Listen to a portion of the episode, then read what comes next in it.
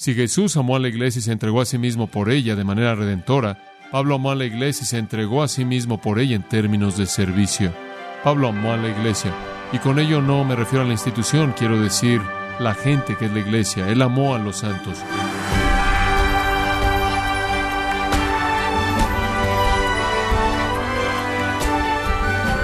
saluda a su anfitrión Miguel Contreras, dándole la bienvenida a su programa Gracias a vosotros con el pastor John MacArthur. Epafrodito fue un asociado de Pablo que por trabajar para Cristo estuvo enfermo y próximo a la muerte, exponiendo su vida para suplir lo que fuera necesario para el servicio. Pero, ¿cómo podemos nosotros llegar a ese punto de abnegación amorosa en el servicio de la Iglesia? O John MacArthur nos enseña cómo podemos mostrar amor a la Iglesia en la serie titulada Por el amor de la Iglesia, un estudio del libro en Hechos capítulo 20, aquí en gracia a vosotros. En Efesios capítulo 5 versículos 25 al 27, Pablo escribió estas palabras, Maridos, amad a vuestras mujeres, así como Cristo amó a la iglesia y se entregó a sí mismo por ella, a fin de santificarla con el lavamiento del agua por la palabra, a fin de presentársela a sí mismo una iglesia gloriosa, que no tuviese ni mancha ni arruga ni cosa semejante, sino que fuese santa y sin mancha. Pablo dijo, Cristo amó a la iglesia y se entregó a sí mismo por ella. Pero dice que fuimos redimidos no con oro ni plata, sino con la sangre preciosa de Jesucristo. Él amó a la iglesia y se entregó a sí mismo por ella. Y yo pensé, si Jesús amó a la iglesia y se entregó a sí mismo por ella de manera redentora, Pablo amó a la iglesia y se entregó a sí mismo por ella en términos de servicio. Pablo amó a la iglesia. Y con ello no me refiero a la institución, quiero decir la gente que es la iglesia. Él amó a los santos. Con todo su corazón él amó a los santos. Él vivió por el amor del Señor Jesucristo y el amor de los santos. Él existió desde el momento de su conversión hasta su ejecución en un buen tipo de triángulo amoroso. De manera apasionada, él amaba al Señor Jesucristo y a los santos.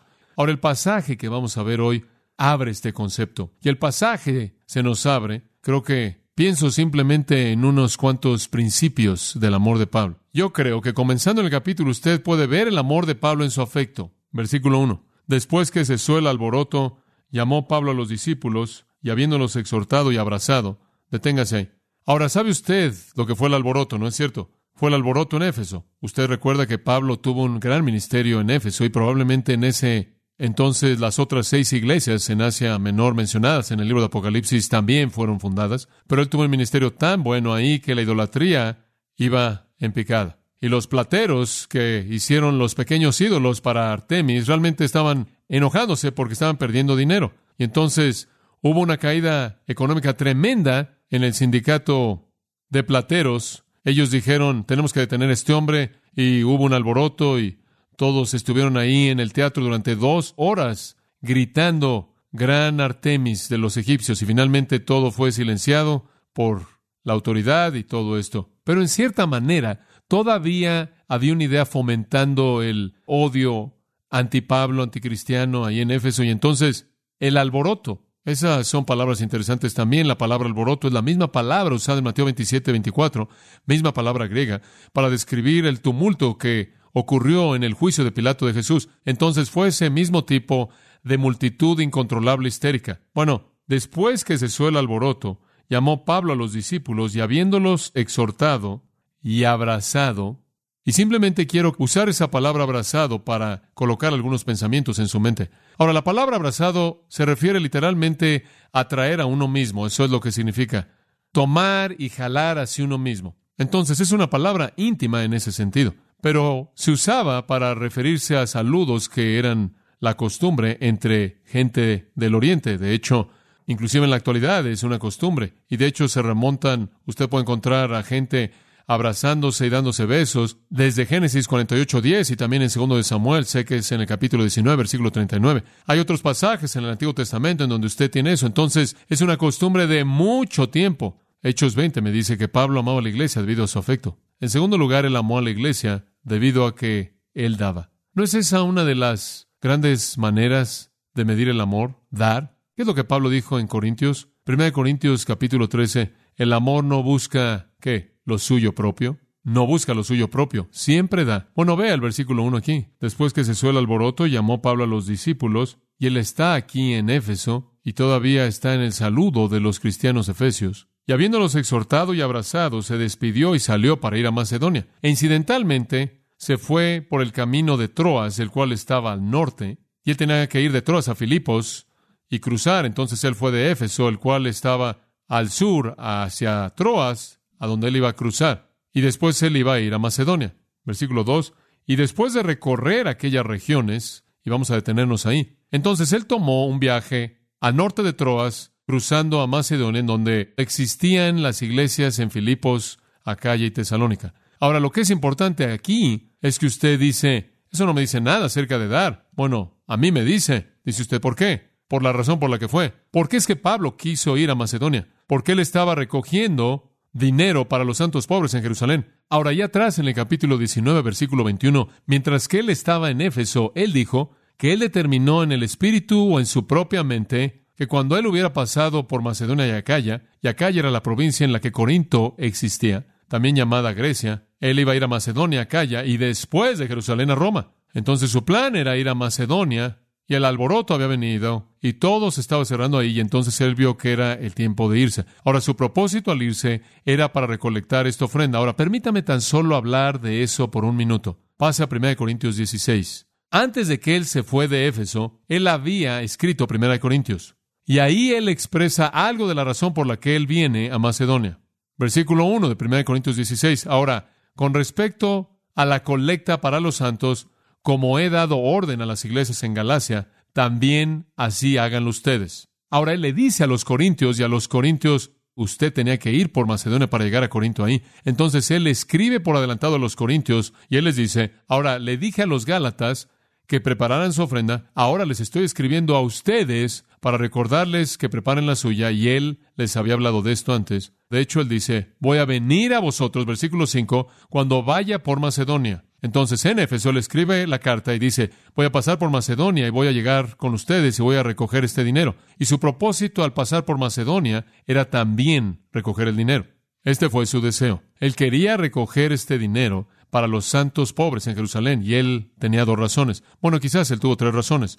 Uno, él fue un hombre de integridad. Una de las razones por las que él quiere ir a recoger la ofrenda es para establecer en sus ojos la honestidad de su propia palabra. Pero en segundo lugar, creo que las últimas dos probablemente realmente son las características sobresalientes para nuestros pensamientos aquí. El hecho es que él sabía que había una necesidad real ahí. Esas personas eran pobres. De hecho, en Hechos 11, cuando el hambre de Claudio había llegado, esas personas se habrían muerto si no hubiera sido por la reina Helena, quien había importado higos secos y uvas secas para la gente pobre, para que pudiera subsistir. Y eran muy pobres. Santiago 2.5 indica que eran los más pobres de los pobres en Jerusalén. Existía mucha pobreza y entonces había una necesidad tremenda y aquí hubo una oportunidad de expresar el cumplimiento del amor hacia aquellos que estaban en necesidad. Y creo que eso simplemente es característico de Pablo. Él simplemente no podía resistir darle a la gente que tenía necesidades. Y aquí usted ve su amor. Y él va por todo el este del Mediterráneo recogiendo este dinero. Y él va de un lugar al siguiente, sabiendo que a donde quiera que él va y a donde quiera que él coloca su pie, su vida está en juego, está en peligro, o él ni siquiera piensa en eso, porque él sabe que tiene un objetivo de cuidar de alguien más y él tiene que cumplirlo y lo tiene que hacer aun si le cuesta su vida. ¿Y se acuerda usted de lo que le pasó a él? A lo largo del viaje entero en el que él está llevando esta ofrenda a Jerusalén, a lo largo del viaje entero, todo el mundo le está diciendo, Pablo, te va a ir mal, todo el mundo le advirtió, se acuerda, todo el mundo lo dijo en el capítulo 20. Le estuvieron advirtiendo a lo largo del viaje, a lo largo del camino, Pablo, te vas a meter en problemas, Pablo, vas a tener problemas, no puedes entrar por ese territorio. Y él dijo, no consideré ninguna de esas cosas, no me molestó en absoluto, yo iba a Jerusalén y fui. Y como puede ver usted, ese fue el tipo de hombre que él fue. Él sabía que había una necesidad y a costa de todo lo que le costara a él, él satisfizo la necesidad. Eso es dar. Ese es el amor aclarado y definido, ¿no es cierto? Realmente amo a alguien cuando me sacrifico a mí mismo de manera total por ellos. Es correcto. Bueno, creo que había otra cosa en su mente. Él amaba a la iglesia no solo en el sentido de preocuparse por sus necesidades, sino creo que él amó a la iglesia en el sentido de su unidad. Y él vio esto. Él vio que el dar todo este dinero por parte de la iglesia gentil a la iglesia judía en Jerusalén podía ser algo que cementaría de manera fantástica la unidad del cuerpo. Porque siempre existe ese problema de judío y gentil, ¿no es cierto? Inclusive cuando él escribió Romanos, ¿se acuerda? A los romanos él les habló de ese mismo problema. Y entonces él tenía esto en su mente. Si tan solo puedo llevarle esta ofrenda a esos judíos en Jerusalén, e incidentalmente él no le iba a llevar solo. Él iba a tener a un representante de cada una de esas áreas gentiles. Ellos verán el amor de los gentiles y eso va a amarrar a unir a la iglesia. Y entonces Pablo amó a la iglesia. Él amó lo suficiente como para satisfacer las necesidades de individuos y él amó lo suficiente como para querer ver el cumplimiento de la oración de Jesús, quien oró, Padre, oro para que sean que uno. Y a él no le importó lo que le costaría, ¿verdad? A él no le preocupaba. Él viaja de arriba hacia abajo, de arriba hacia abajo, recolectando todo este dinero, recogiendo esto, organizando todo esto por el bienestar de estas personas que estaban muy, muy lejos. Una expresión hermosa de amor. Bueno, observe el resto de estos versículos en este pasaje. Son muy, muy significativos. Versículo 2, 1 Corintios 16. Él les dice cómo recoger el dinero. El primer día de la semana, apártenlo, apártenlo, conforme Dios lo haya prosperado. No se debe recoger nada cuando venga. Esto debe hacerse claro conforme determinan en su corazón delante del Señor. Pero es interesante que él dijo, no quiero que la ofrenda se recoja cuando llegue ahí. Esto es algo que deben planear por adelantado. El primer día de la semana, cuando se reúnen, ya lo han planeado. Y cuando yo venga, a quien ustedes hayan aprobado por sus cartas, entonces lo enviaré para traer su liberalidad a Jerusalén. En otras palabras, aquel que de su congregación quiera acompañarme, después de haber sido aprobado por ustedes, vendrá conmigo. Me lo voy a llevar. Y vamos a traer cartas de recomendación como también gente y él dice, me gusta el versículo 4, quien se ha apropiado para que también vengan conmigo. En otras palabras, él está dejando ahí abierta la puerta que él quizás no vaya y la razón es que no hay dinero suficiente. Dice él, si su ofrenda es suficiente, iremos, si no, regresaré. Y después él dice, voy a pasar por Macedonia y después me quedaré con ustedes para el invierno. Y después él hace esta pequeña afirmación, me pueden llevar en mi viaje. Y eso fue algo de lo que mencioné antes, que cuando una persona se iba, iban con él por un día o más. Y él dice, no los veré ahora, por cierto, en otras palabras, no los quiero ver de paso, quiero quedarme con ustedes, pero me voy a quedar en Éfeso versículo 8 hasta Pentecostés. Originalmente él iba a quedarse hasta la Pascua y Pentecostés vino. ¿Cuántos días después? ¿Se acuerda? 50. Y entonces él se iba a quedar solo hasta la Pascua, pero él cambió de parecer y se quedó hasta Pentecostés 50 días más. Dice usted, ¿por qué hizo eso él? Versículo 9. Una gran puerta para obra eficaz me fue abierta. Hay muchos adversarios. Entonces Pablo deja Éfeso, habiendo escrito esta carta a los Corintios y habiéndoles instruido acerca de la ofrenda. Él sale de ahí para recoger este dinero. Ahora, versículo 2 de Hechos 20, retomamos la historia aquí. Y después de recorrer aquellas regiones y de exhortarles con abundancia de palabras, llegó a Grecia. Entonces, teniendo esto en su mente, él busca su plan y va a Macedonia. Ahora, tengo que detenerme aquí. Durante estos días, cuando él dejó Éfeso, él se va al norte a Troas y a Macedonia. En algún punto ahí, de Troas a Macedonia, en algún punto o en Troas o Macedonia, en esa pequeña área, él escribe Segunda de Corintios. Bueno, sería para Macedonia. Tiene que ser. Entonces, ya para cuando llega a Troas y a Macedonia, él escribe Segunda de Corintios. Y él realmente descarga su corazón. Y quiero mostrarle lo que él dice cuando él les escribe de regreso. ¿Se acuerda de la primera carta en la que él los confrontó por su pecado? Escucha esto. Segunda de Corintios 1.8. Porque hermano, no queremos que ignoréis acerca de nuestra tribulación, que nos sobrevino en Asia.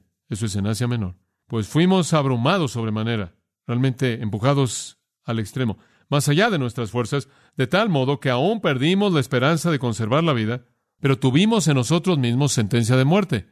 En otras palabras, sabíamos que no había recurso humano para evitar la muerte. Entonces tuvimos que confiar no en nosotros mismos, sino en Dios y en su poder de resurrección. En otras palabras, aun si hubiéramos perdido nuestras vidas, hubiéramos tenido una confianza en el poder de resurrección de Dios. Él realmente creía que Dios quería que él llevara esta ofrenda a Jerusalén. Y él casi dice aquí que si muero, Dios tendrá que resucitarme para que lleve esa ofrenda hasta ahí. ¿Puede usted imaginarse el compromiso de ese hombre para dar para las necesidades de otros? Entonces él realmente fue empujado, pero él tuvo este deseo y para cuando llega a Troas, él ha perdido la esperanza de vivir. Ahora, en 2 Corintios 2 nos dice un poco más de su ansiedad. Versículo 12. Cuando llegué a Troas para predicar el Evangelio de Cristo, él se detuvo ahí porque él no podía seguir sin enseñar por un tiempo. Aunque se me abrió puerta en el Señor, él llegó ahí se le abrió una puerta por parte del Señor, entonces él se quedó ahí y enseñó en Troas. Pero él dice, no tuve reposo en mi espíritu. ¿Por qué? Por no haber hallado a mi hermano Tito. Aparentemente, Tito debía reunirse con él ahí, y Tito venía de Corinto. Como puede ver, los corintios habían recibido la primera carta, y Pablo quería saber cómo habían reaccionado ellos, ¿verdad? Él quería saber si ellos habían limpiado el desastre. Y él dice, yo llegué ahí, Tito ni siquiera estaba ahí, hombre, no podía enfrentarlo y no tuve reposo en mi espíritu. Así, despidiéndome de ellos, partí para Macedonia. Y él sale a Macedonia. Dice usted, ¿qué pasó cuando llegó a Macedonia? Él se encontró con Tito. Dice usted, ¿qué le dijo Tito? Segunda de Corintios 7:5. Esto es tan bueno. Él dice, porque cuando estábamos llegando a Macedonia, nuestra carne no tuvo reposo. Él todavía está verdaderamente despedazado. Fuimos afligidos por todos lados. Afuera tuvimos peleas, pero adentro tuvimos temores. Oh, el temor de la ansiedad que vino por el hecho de los problemas corintios. Versículo 6. Pero Dios, que consuela a los humildes, nos consoló con la venida de quién? De Tito. Y Tito vino con noticias de los corintios. Y él quería saber, escucha el versículo 7, y no solo con su venida, sino también con la consolación con que él había sido consolado en cuanto a vosotros, haciéndonos saber vuestro gran afecto, vuestro llanto, vuestra solicitud por mí, de manera que me regocijé aún más. ¿Sabe usted lo que ellos hicieron? Recibieron la carta entera, la creyeron y se arrepintieron y se corrigieron. ¿Cree usted que eso lo hizo feliz? Para eso vivía. Y él dice, porque aunque me contristé con la carta, no me pesa, aunque entonces lo lamenté. En otras palabras, él está diciendo, sé que esa fue una carta dura.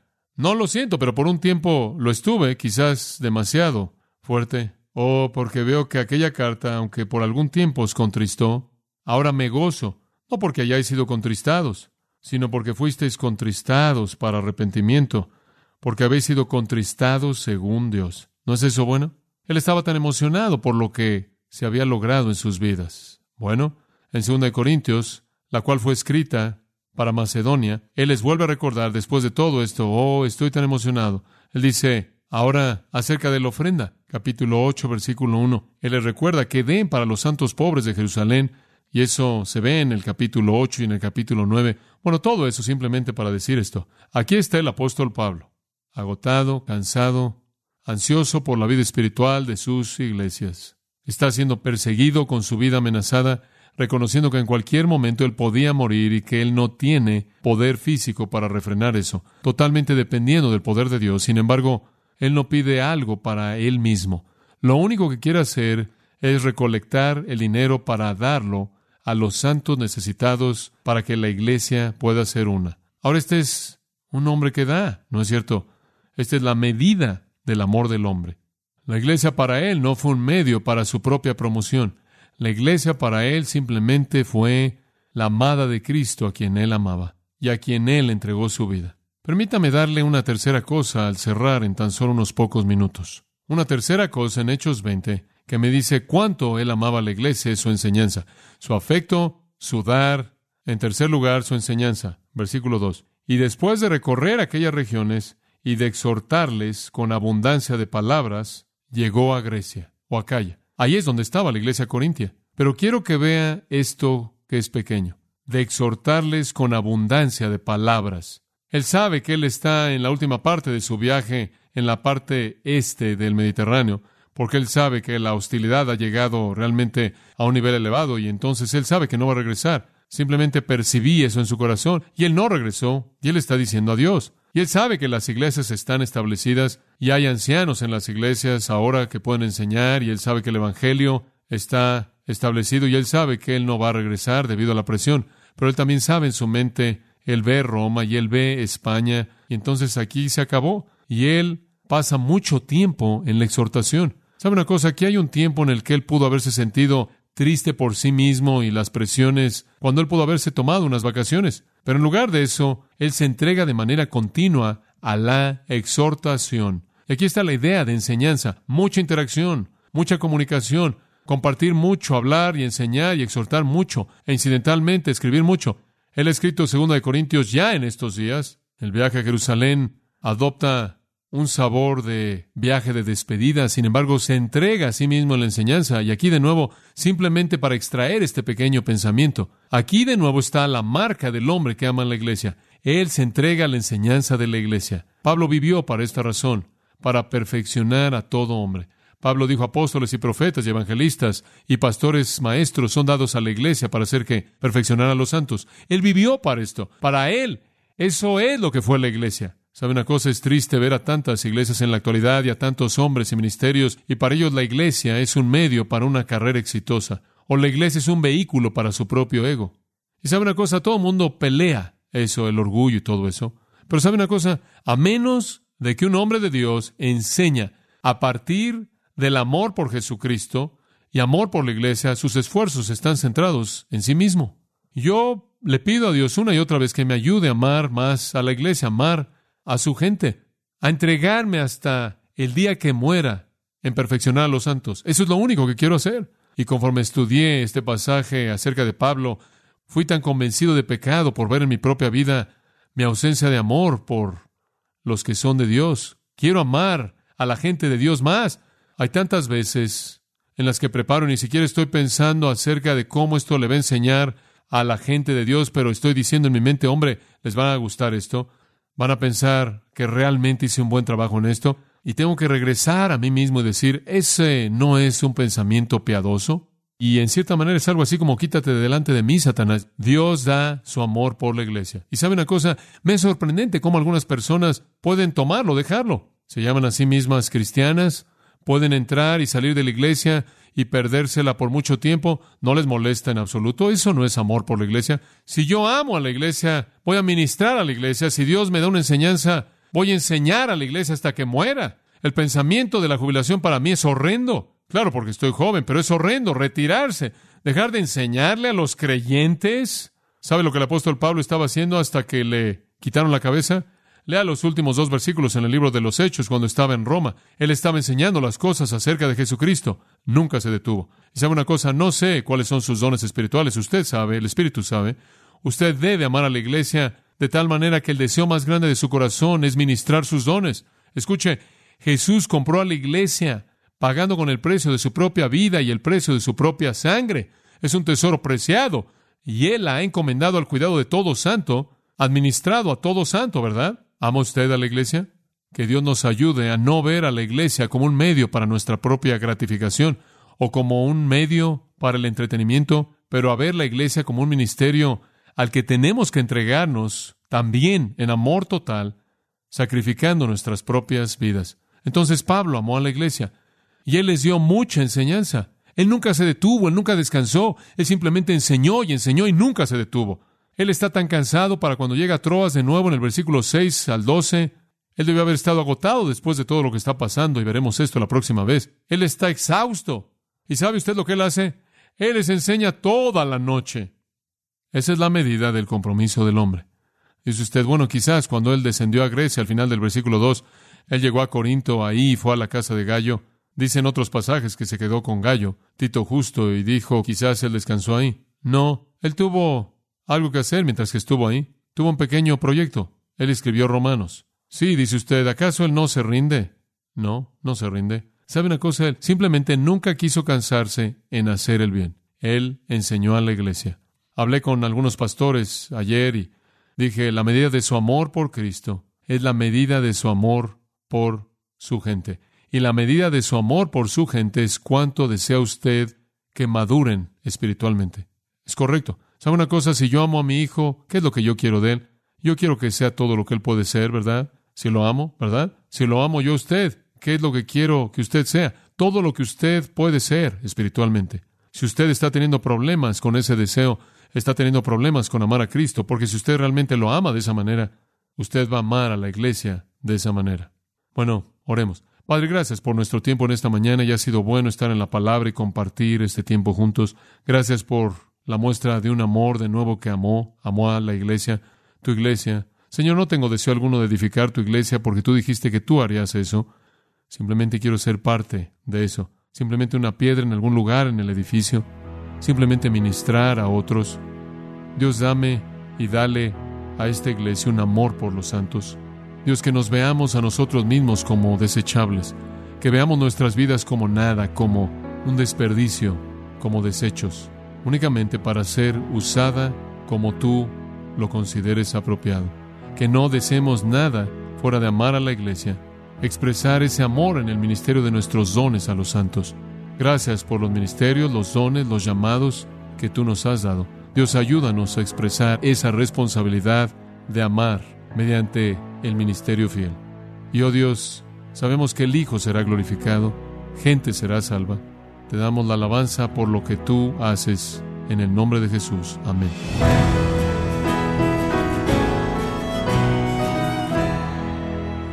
John MacArthur nos exhortó a no ver a la iglesia como un medio para nuestra propia gratificación o entretenimiento, sino para ministrar con nuestros dones y servirla con amor sacrificial y total dedicación. Estamos en la serie por el amor de la iglesia, aquí en gracia a vosotros.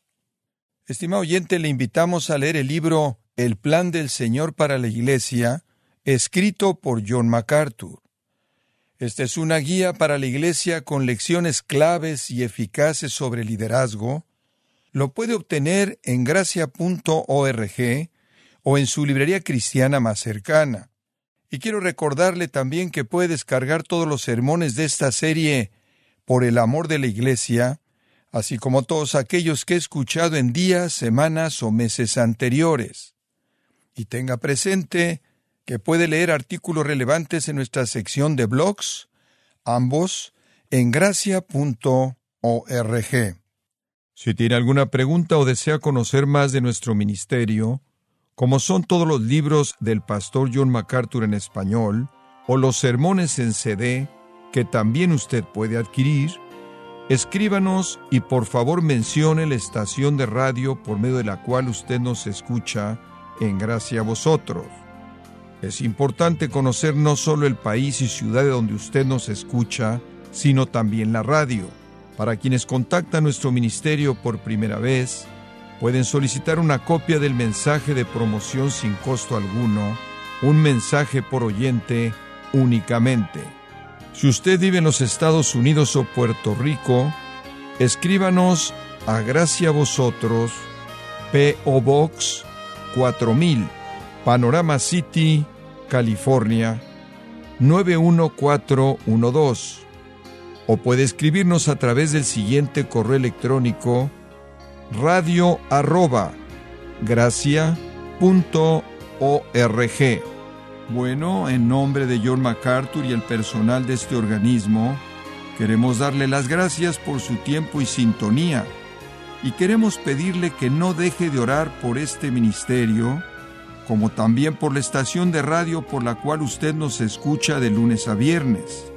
Este es su amigo Miguel Contreras, invitándole a sintonizar nuestra próxima edición para que juntos continuemos desatando la verdad de Dios un versículo a la vez.